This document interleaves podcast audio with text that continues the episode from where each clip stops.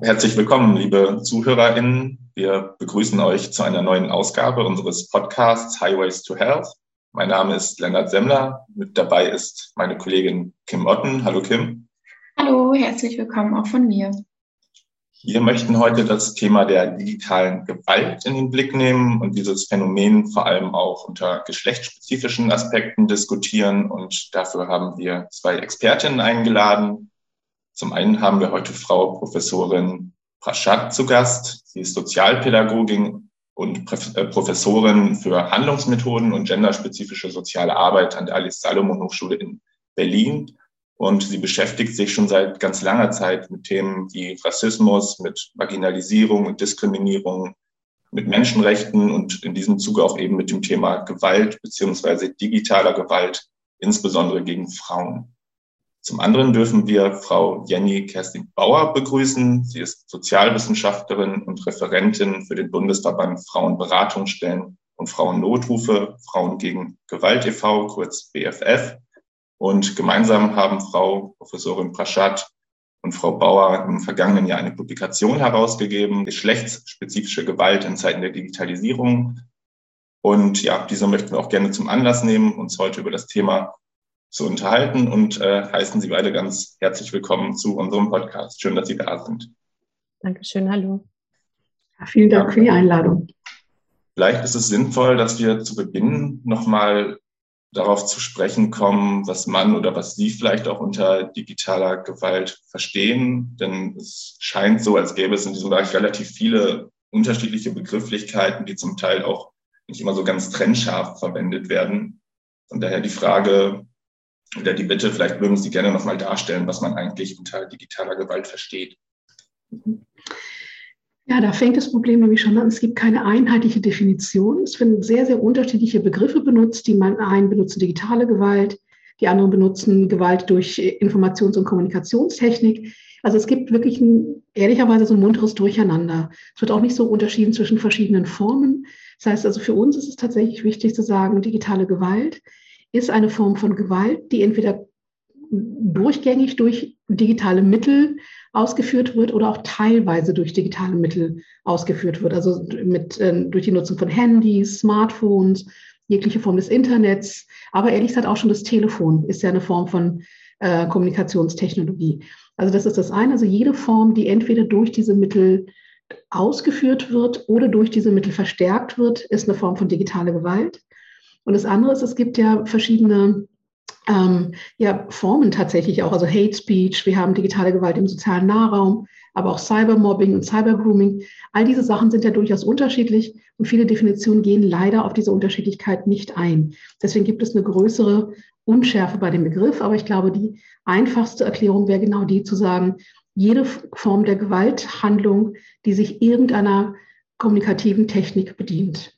Sie haben äh, in Ihrem Buch dann ja nochmal explizit ähm, auf eine Unterscheidung hingewiesen, das haben Sie gerade auch schon mal angedeutet, zwischen Hate Speech und digitaler Gewalt im sozialen Nahraum und zusätzlich auch ähm, im Berufsleben. Ähm, ja, wie würden Sie sagen, wie grenzen sich diese Phänomene ab oder beziehungsweise wie hängen diese auch miteinander zusammen? Mhm. Also es ist sehr, sehr wichtig zu unterscheiden, weil Hate Speech ist etwas, von dem, glaube ich, inzwischen fast alle schon mal gehört haben dürften. Es hat vielleicht auch damit zu tun, dass häufig auch berühmte Personen von Hate Speech betroffen sind. Also da geht es wirklich darum, dass bestimmte Personen, aber auch ihre Haltungen äh, quasi an den Pranger in Anführungsstrichen gestellt werden. Also es ist auffällig, dass viele Frauen sind, viele Transpersonen sind. Äh, bei den Frauen, also zum Beispiel Dunya Hayali, werden Sie schon mal gehört haben, sie hat ja immer wieder Hate Speech erlebt. Ähm, also da geht es wirklich darum, bestimmte Personen und Haltungen zu diskreditieren. Das kann eben einfach sein, weil ich eine Person bin, die eine bestimmte Haltung hat. Es kann aber auch sein im Rahmen meiner Erwerbstätigkeit. Also wenn ich zum Beispiel in einer feministischen Organisation arbeite, also in einem Frauenhaus arbeite, aber auch in Schwangerschaftskonfliktberatungsstellen arbeite, kann es sein, dass ich Hate Speech im Rahmen meiner Erwerbsarbeit erlebe. Also da geht es gar nicht um vielleicht um mich als Person, sondern um meine Tätigkeit. Also wenn ich, wie gesagt, äh, mit Sexarbeiterinnen arbeite Angebote für LGBTIQ-Personen anbiete, aber auch ähm, das Thema Gewalt gegen Frauen oder Schwangerschaftskonfliktberatung. Das heißt, ähm, da geht es manchmal eben, oder es geht sehr häufig um Haltungen.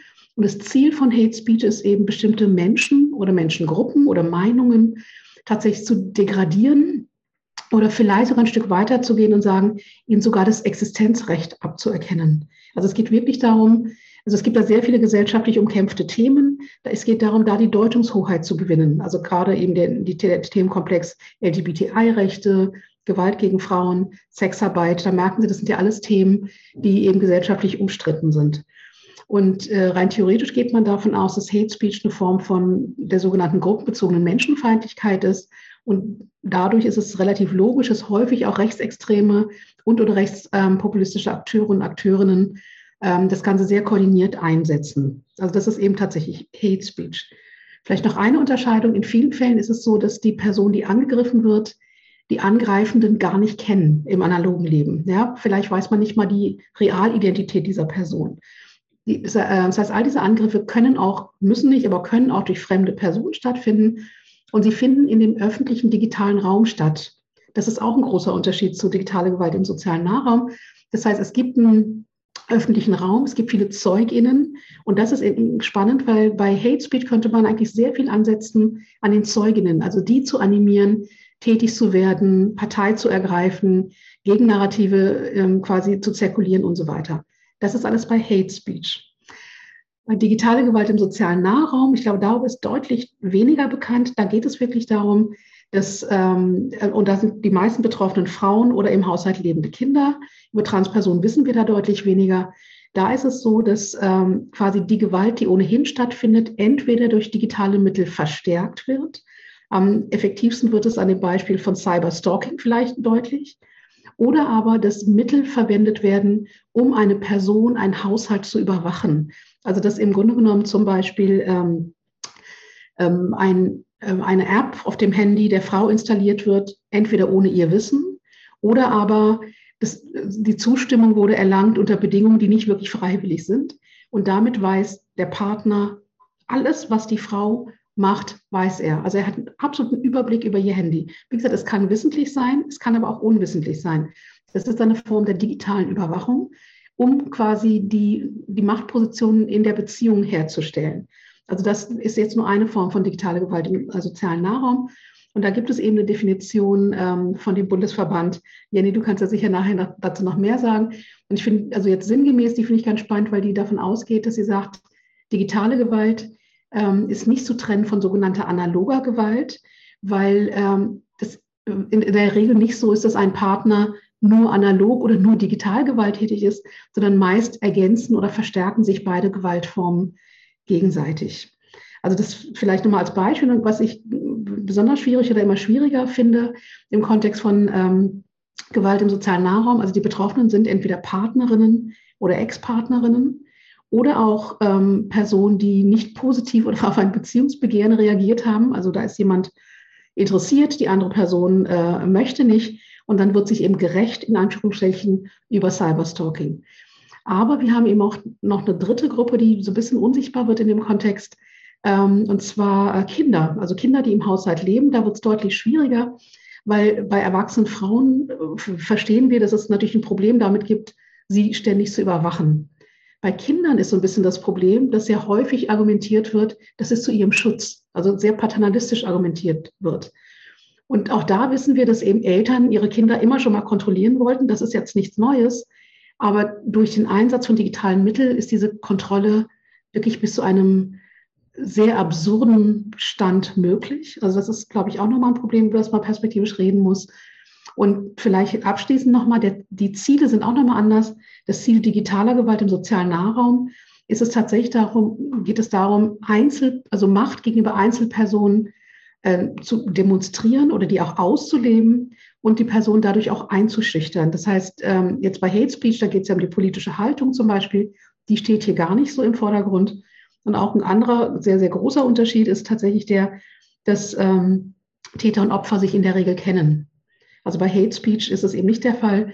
Und hier ist es so, dass äh, selbst wenn unter einem Pseudonym bestimmte Sachen passieren, weiß die also ahnt zumindest die betroffene Person, wer da ähm, dahinter steht. Wenn zum Beispiel Nacktfotos von mir kursieren, weiß ich ja in der Regel, wer die gemacht hat, wenn ich die äh, wenn ich einverstanden damit gewesen bin, als sie gemacht wurden. Also da gibt es große Unterschiede mit, äh, also darüber, dass man sich kennt oder nicht kennt, über die Ziele und auch über die Betroffenheiten. Vielleicht kann ich an dieser Stelle noch was ergänzen. Ähm, wir im BFF, im Bundesverband der Frauenberatungsstellen und Frauennotrufe, uns sind ja über 200 Fachberatungsstellen zusammengeschlossen, die zu geschlechtsspezifischer Gewalt beraten, also zu körperlicher, sexualisierter, psychischer, aber auch zu der digitalen Gewalt, die wir jetzt hier schon, ähm, ja, die wir jetzt schon ein bisschen näher kennengelernt haben. Und die Fachberatungsstellen ähm, beraten anonym, also auf Wunsch der Betroffenen auch anonym und äh, kostenfrei.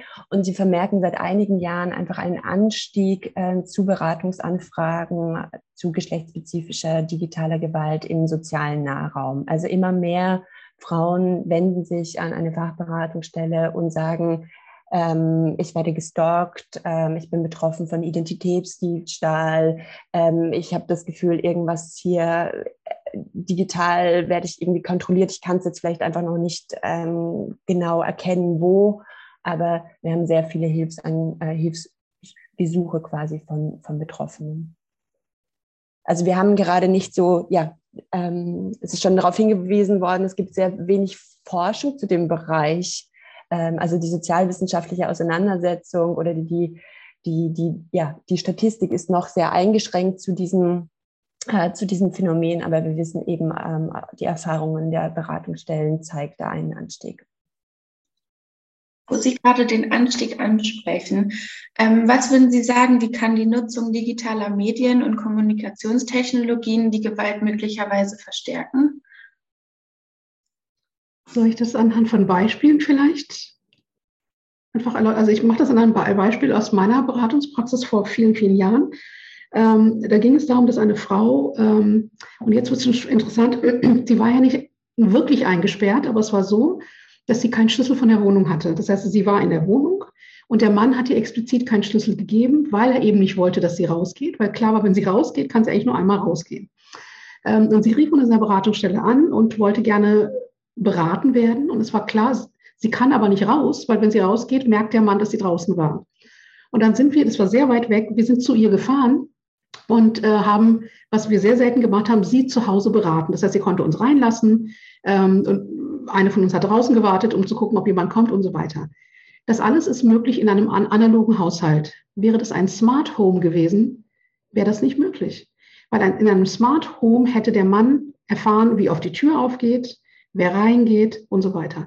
Das heißt, es ist ein ganz banales kleines Beispiel. Das zeigt aber, dass in dem Moment, wo ich jemand in einem analogen Haushalt einsperre, kann sie zum Beispiel rausgehen, indem sie die Tür verkeilt. Ja?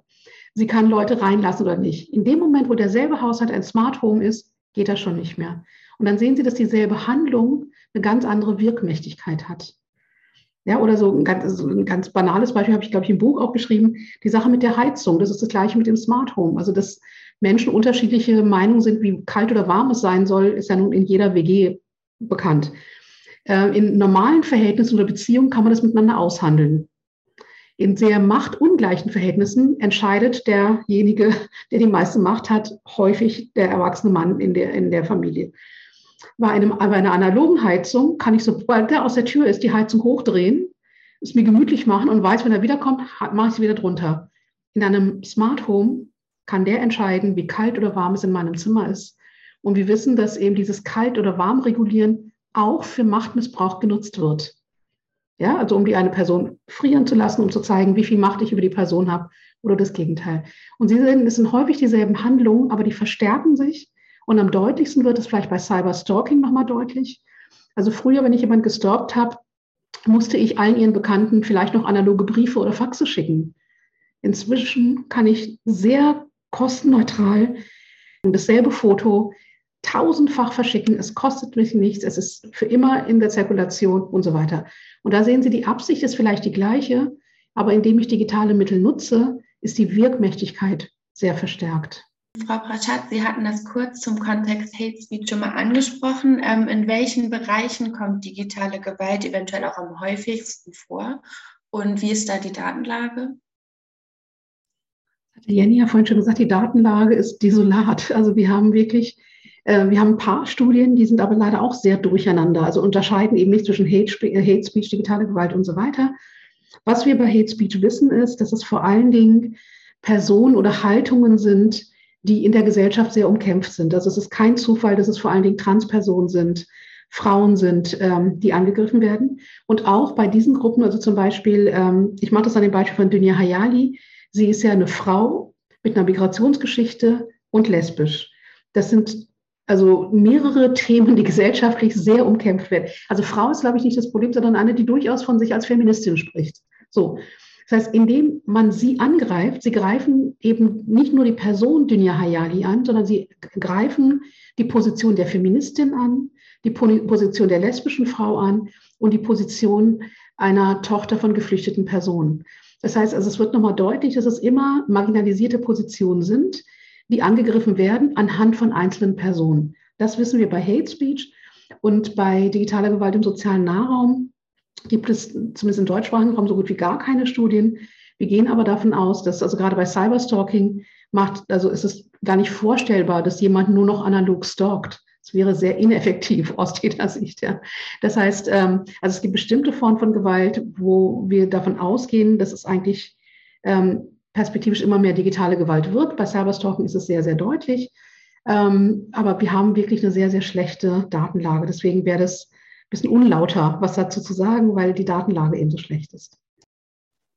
Genau, aber wir gehen, wir gehen davon aus, dass in Deutschland jede vierte Frau von häuslicher Gewalt betroffen ist. Das ist die, das ist die, ja, die aktuelle quasi Datenlage, die wir haben und ähm, dass aber wir in einigen Jahren keine Unterscheidung mehr machen werden zwischen häuslicher und digitaler Gewalt. Also wie wir jetzt, jetzt auch schon ausgeführt haben, diese Formen einfach kommen sehr ja, miteinander verwoben, sehr verbunden äh, vor. Mhm.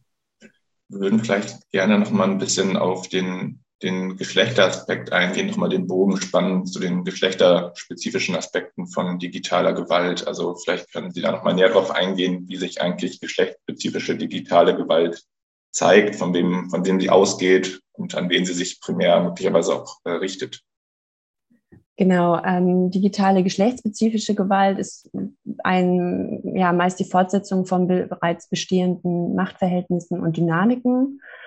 Also bei der digitalen geschlechtsspezifischen Gewalt nutzt meist der, ja, der Ex-Partner oder der ähm, eifersüchtige Freund oder auch der Arbeitskollege das Internet, um Macht und Kontrolle über die Betroffene äh, auszuüben. In den meisten Fällen sind das ähm, Frauen und versucht durch diese Machtausübung Kontrolle über die Betroffene ähm, auszuüben, aber sie auch ja eine gewisse Abhängigkeit herzustellen, ähm, sowohl soziale Abhängigkeit als auch äh, ökonomische Abhängigkeit, äh, einfach sie in die in die Schranken ähm, zu weisen.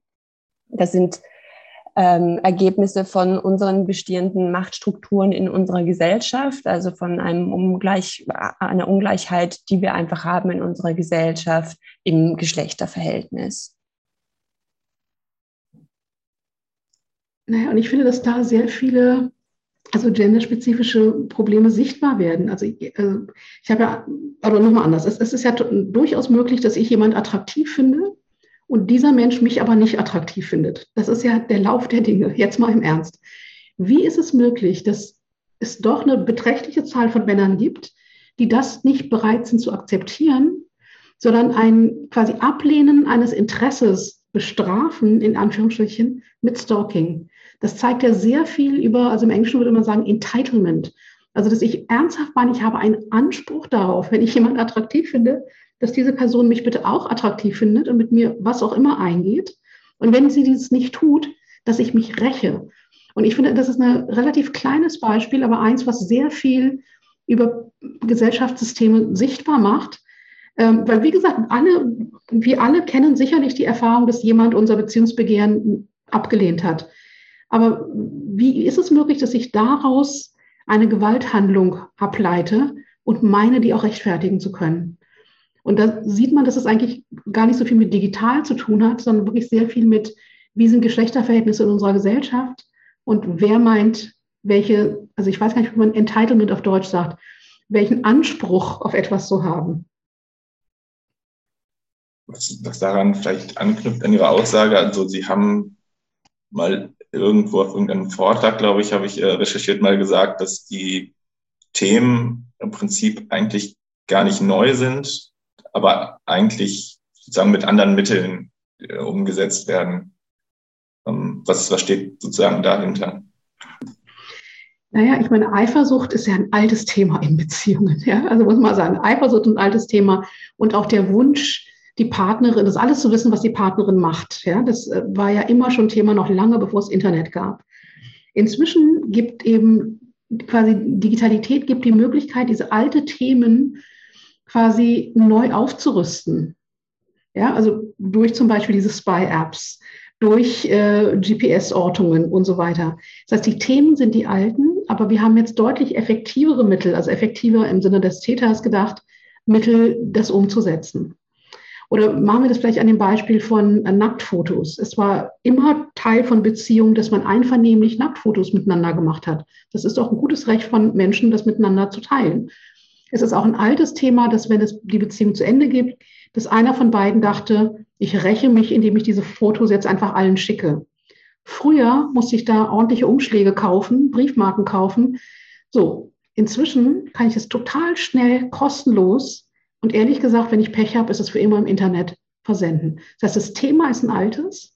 Also diesen Rachewunsch, oft, oft, also wirklich, also Racheporno ist jetzt nicht mein Begriff, sondern ist eigentlich ein Täterbegriff, der aber leider sehr häufig benutzt wird. Ähm, früher musste ich dafür richtig Geld ausgeben, Zeit aufwenden und die Möglichkeiten waren limitiert. Also wenn ich 1000 Briefe verschickt habe, war ich 1000 Euro los. Ja? Inzwischen kann ich 10.000 Mal diese E-Mail verschicken und es kostet mich gar nichts. Das heißt, Sie sehen, das Thema ist alt, die Wirkmächtigkeit nimmt zu und damit auch die Effektivität der Gewalthandlung.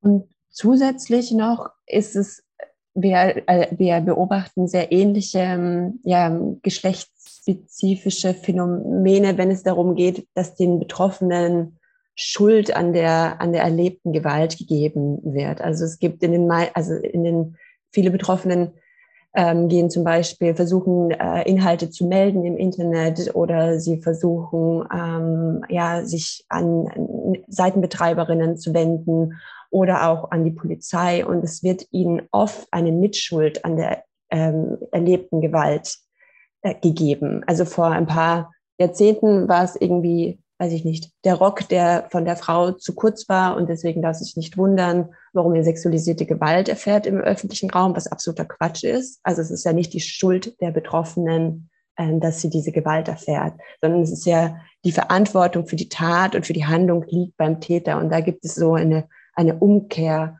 die gesellschaftlich sehr, sehr stark verankert ist.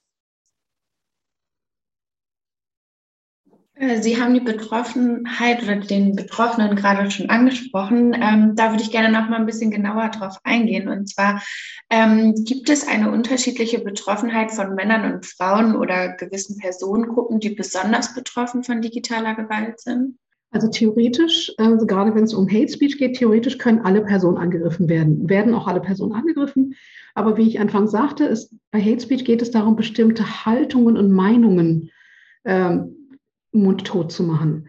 Und das sind in der Regel nicht wirklich die weißen männlichen Personen, die da im Vordergrund stehen. Das heißt, und das ist mir wirklich wichtig, es geht nicht darum zu sagen, bei Hate Speech sind nur marginalisierte Personen betroffen, aber in der Logik wird es häufig so sein. Also es sind marginalisierte Haltungen. Ja? Dann, also bei Hate Speech wissen wir, dass es eben Frauen, Transpersonen sind, aber auch, wie gesagt, bei den Frauen und Transpersonen diejenigen, die zum Beispiel äh, zusätzlich von Rassismus erfahren oder Rassismus erfahren sind, die werden auch rassistisch angegriffen. Ähm, diejenigen, die eine Behinderung haben, werden noch ableistisch angegriffen. Das es gibt eine Melange von ähm, Vulnerabilitäten, die dort angegriffen werden bei Hate Speech. Bei ähm, Gewalt im, ähm, oder digitale Gewalt im sozialen Nahraum, da gibt es eine deutliche geschlechtsspezifische Komponente, wie bei allen Formen von Gewalt ähm, im sozialen Nahraum. Deswegen, also Gewalt im sozialen Nahraum ist de facto eine Gewalt gegen Frauen in heterosexuellen Beziehungen. Von Frauen in homosexuellen Beziehungen wissen wir zu wenig, deswegen da kann ich dazu nichts sagen, aber wir wissen, dass Frauen in heterosexuellen Beziehungen am gefährdetesten sind, was es, wenn es darum geht, ähm, Gewalt im sozialen Nahraum zu erleben. Und das ist bei digitaler Gewalt genauso.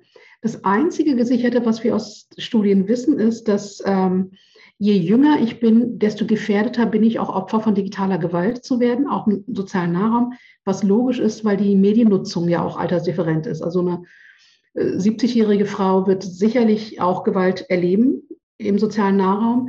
Die Wahrscheinlichkeit, dass ihr vermutlich auch um die 70-jährige oder ältere Partner das jetzt vor allen Dingen mit digitalen Mitteln macht, dürfte gering sein. Ja?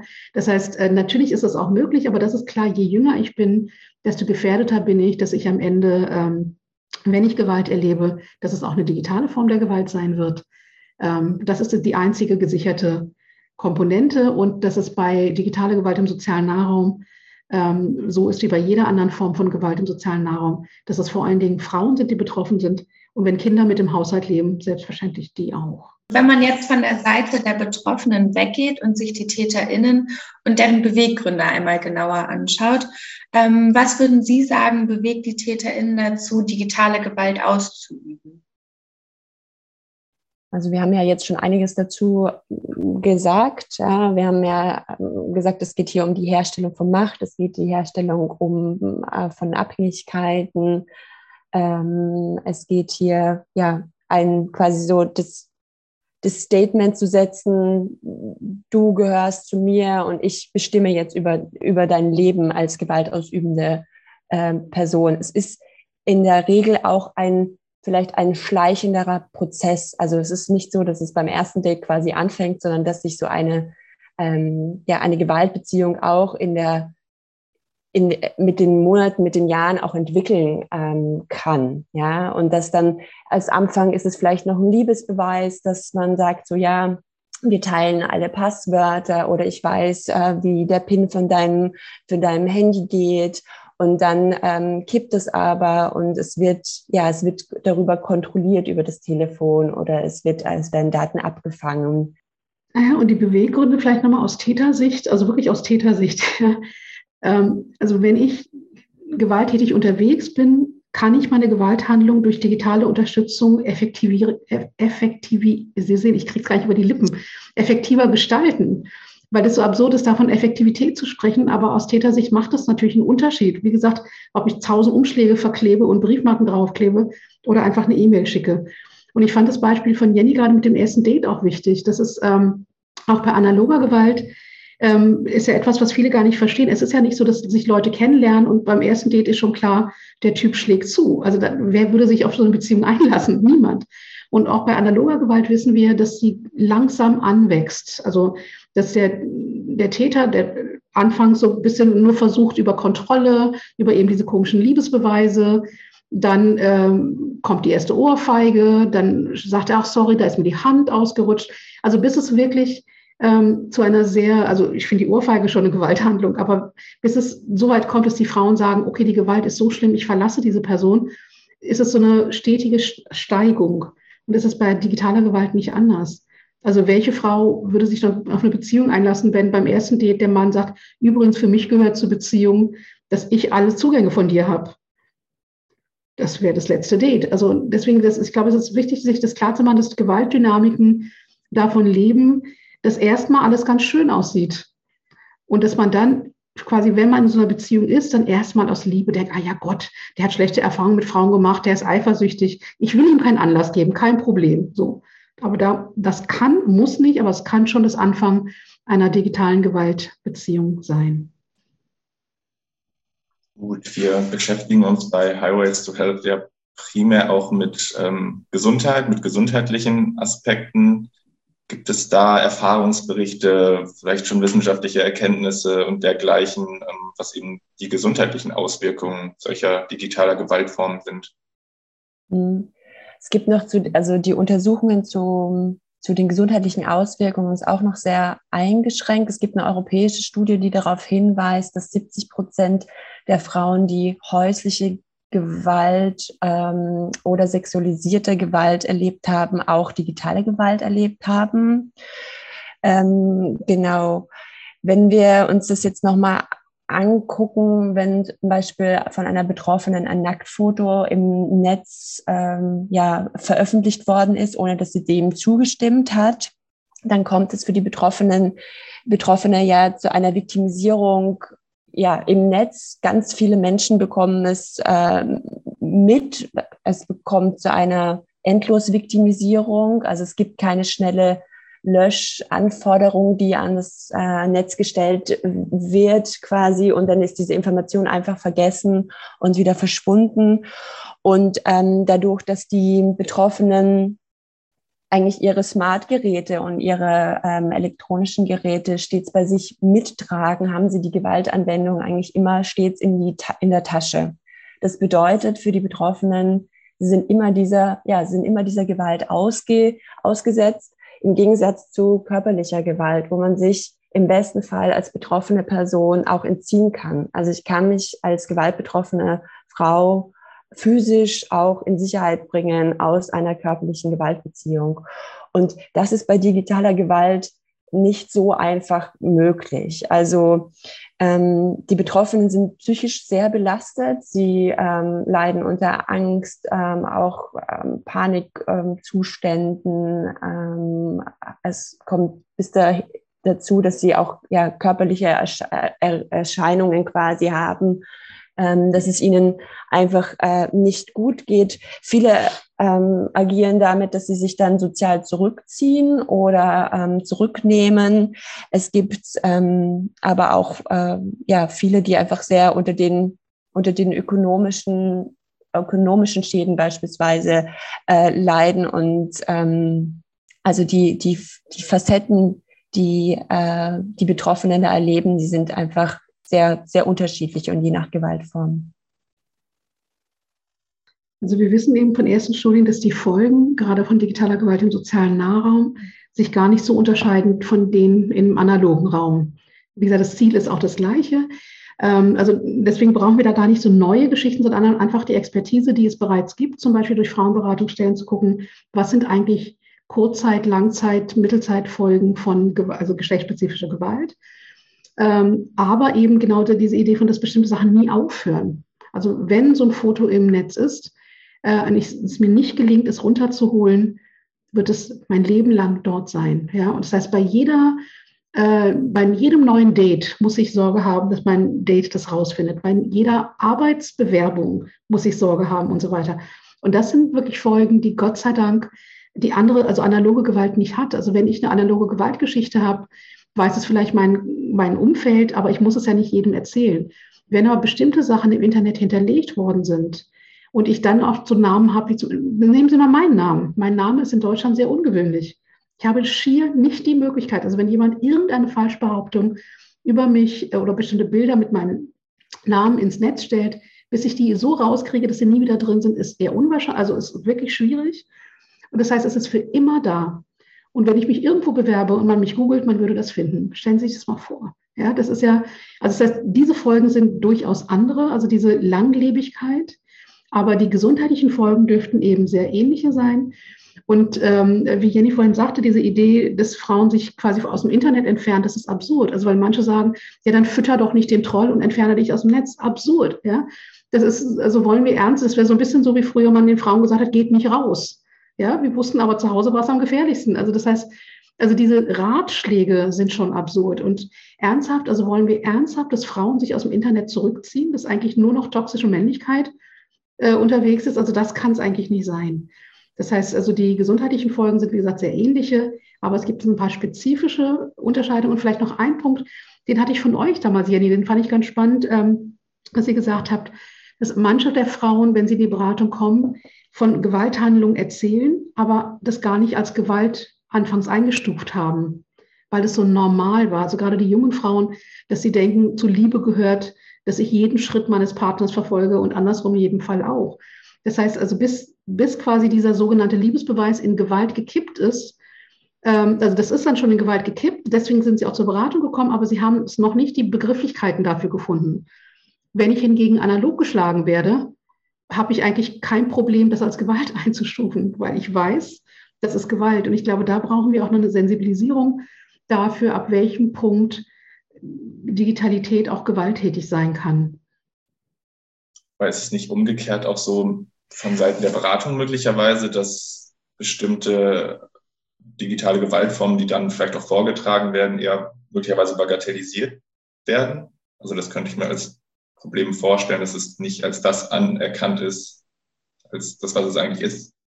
Also das, ähm, was Sie jetzt beschreiben, das wird, trifft nicht auf unsere Fachberatungsstellen ähm, zu, weil es da ein feministisches Beratungskonzept gibt, was über ja, Jahrzehnte lang erprobt und ähm, umgesetzt wird, wo wenn eine Frau von Gewalt erzählt, sie ernst genommen wird, sie ähm, ihr geglaubt wird und mit ihr gemeinsam an einer Lösung quasi gearbeitet wird. Also die Beraterin ist dann nicht die Expertin für die Betroffene, die Betroffene bleibt weiterhin die Expertin für ihre Lebenswelt, aber ja, man kann es so wie so eine Art Beraterin, Coachin an der Seite sehen, die mit der Betroffenen nochmal die Möglichkeiten ansieht, was kann sie machen. Also es gibt, wir haben schon angesprochen, es gibt natürlich die Möglichkeit, dass sich Betroffene aus dem Netz zurückziehen. Das sollte nicht das, ja, sollte eigentlich nicht das Mittel sein, kann man kurzzeitig für sich so entscheiden. Langfristig sich aus dem digitalen Raum zu entziehen, ist eigentlich quasi schier un unmöglich. Also wenn wir denken, eigentlich so vieles hat sich in unserem Alltag jetzt schon digitalisiert, dann kann man sich nicht aus dem Internet zurückziehen. Ähm, aber die Beraterin und die ähm, Frau erarbeiten Möglichkeiten. Zum Beispiel gibt es Präventions, Präventionsmöglichkeiten? Gibt es irgendwelche Sicherheitseinstellungen, die die Frau abändern kann? Ähm, gibt es polizeiliche Schritte, die sie machen möchte? Gibt es ähm, zum Beispiel die Kontaktaufnahme mit Seitenbetreiberinnen, wo die Beraterin mit auch unterstützen kann, um ähm, da einen guten Überblick zu haben? Gibt es rechtliche äh, Schritte, die unternommen werden können? Also wir weisen auch in unserem Buch geschlechtsspezifische digitale Gewalt ähm, darauf hin, dass es ähm, einige zivilrechtliche und strafrechtliche ähm, Aspekte gibt, die Betroffene auch anwenden können und umsetzen können. Und da auch den, ja, da das Richtige zu sehen in einer akuten Krisensituation ähm, ist einfach, ist einfach wichtig, dass man als Betroffener, als betroffene Person nicht alleine bleibt. Ähm, Sie haben Präventionsaufnahmen ja gerade schon kurz angeschnitten. Ähm, welche Möglichkeiten oder Präventionsmaßnahmen existieren denn für einen effektiven Schutz vor geschlechtsspezifischer digitaler Gewalt? Genau, also das überschneidet sich so ein bisschen auch mit der, mit der Frage, die ich gerade schon beantwortet habe. Also ich würde immer sagen, nicht alleine sein damit, sich ähm, einfach Hilfe holen in Form von professioneller Beratung oder auch von Freundinnen, Familie, diese Gewalterfahrung teilen, sagen, das passiert mir jetzt gerade. Ähm, technische Gegenwehr, es gibt ganz viele ja, präventive Maßnahmen, die man setzen kann. Zwei-Faktoren-Authentifikation, sichere Passwörter beispielsweise. Wie sichert man richtig ähm, Cloud-Dienste äh, ab? Das kann man das, könnten, das könnte man sich auch noch mal genauer ansehen, dass man da eine, einen gewissen, gewisseren, gewissen Sicherheitsstandard ähm, hat. Ähm, es gibt auch viele Betroffene, die sich im Netz vernetzen und diese Gewalterfahrungen ähm, ja, teilen in Form von Aktivismus, die sehr kreative, interessante Auseinandersetzungen mit dem Thema wählen, weil es ist kein, ja, es muss, es muss ein bisschen aus dieser Sprachlosigkeit rausgebracht werden. Es muss, es muss thematisiert werden und dann, ähm, ja, tanzen Frauen zu gewaltvollen, gewaltvollen Sprachnachrichten von ihren Ex-Freunden beispielsweise und thematisieren so verbale ähm, Gewalt oder ähm, es gibt Fotoprojekte, die von Betroffenen ins Netz gestellt werden, auch mit der Verlinkung beispielsweise auf Hilf Hilfsangebote. Ähm, da wird, ähm, da wird auch einfach, das ist sehr, sehr facettenreich, was es da auch an, an Möglichkeiten für die Betroffenen gibt. Wir vom BFF haben ähm, unsere Beratungsstellen, finden Sie auf frauen-gegen-gewalt.de. Da können die betroffenen ähm, Frauen und aber auch Unterstützerinnen eine Fachberatungsstelle in der Nähe heraussuchen. Ich würde vielleicht noch ergänzen wollen, zur Prävention gehören natürlich auch gute Gesetze, wo viele Fachberatungsstellen auch wirklich sehr gute Lobbyarbeit machen, also tatsächlich auf der gesetzlichen Ebene was zu verändern. Ähm, ich finde, und das ist, ähm, also zu der Lobbyarbeit gehört eben Gesetze, aber auch solche technische Veränderungen. Also ich habe zum Beispiel durch die Arbeit an dem Buch gelernt, ähm, das war mir gar nicht so klar, dass es technisch überhaupt kein Problem wäre, zum Beispiel bei diesen Spy-Apps. Das sind diese heimlich unter, äh, untergeschobenen Apps dass man die BetreiberInnen zwingt, dafür zu sorgen, dass diese Apps sich regelmäßig bemerkbar machen. Es gibt eigentlich keine logische Überlegung, warum das nicht, also warum sollte jemand überwachen, also überwachen wollen? Wenn die Geheimdienste das machen, die haben sicher bessere Apps. Das heißt also im, im normalen, bei den normalen Apps macht es überhaupt keinen Grund oder macht es überhaupt keinen Sinn, dass der Gesetzgeber nicht darauf besteht, dass eine App sich regelmäßig bemerkbar macht. Ja, das wäre eine ganz kleine technische Änderung, die aber juristisch durchzusetzen wäre. Solche Sachen. Und natürlich, und das äh, sage ich als Feministin sehr bewusst, ich glaube, die, die beste Prävention ist tatsächlich, dass wir alle unsere Computer Literacy pflegen. Also wirklich, also ich mache manchmal so bei so Fortbildung, ich frage mal rum äh, und sage, wer richtet denn bei euch zu Hause den Router ein? Ganz viele Frauen gucken dann verschämt weg. Ja, und da fängt es eigentlich schon an. Also wie ist quasi die Arbeitsteilung zu Hause? Ja, wer ist zuständig für die Einrichtung der digitalen Netzwerke? Wer ist zuständig? So. Und natürlich ist es sehr praktisch, wenn jemand im Haus ist, der das alles übernehmen kann. Das heißt aber, dass mein, dass der Gap in, in dem Wissen immer größer wird. Und wenn die Person, die alles eingerichtet hat, das ausnutzen will, ist der Weg sehr kurz. Das heißt, ich würde immer auch an die Eigenverantwortung, womit ich nicht sagen will, dass Frauen für die Gewalt verantwortlich sind. Wirklich nicht, ja. Aber die Eigenverantwortung in dem Sinne, dass wir bestimmte ähm, Fähigkeiten immer wieder weiterentwickeln müssen, damit dieser digitale Gap nicht so groß bleibt. Und da habe ich so ein bisschen, ehrlich gesagt, die Hoffnung in der Pandemie. Also ich weiß nicht, Jenny, ob du dich erinnerst, als wir das erste Mal gejitzit haben, habt ihr mir das erklärt. Ich wusste von all diesen Dingen überhaupt nichts. Die KollegInnen vom BFF waren da deutlich weiter, arbeiten ja auch zu digitaler Gewalt. Das heißt, wir haben jetzt das ja alles jetzt gelernt. Also wir mussten ja so viel, so schnell lernen, dass ich hoffe, dass dieser digitale Gap durch die Pandemie sich hoffentlich etwas verringert hat.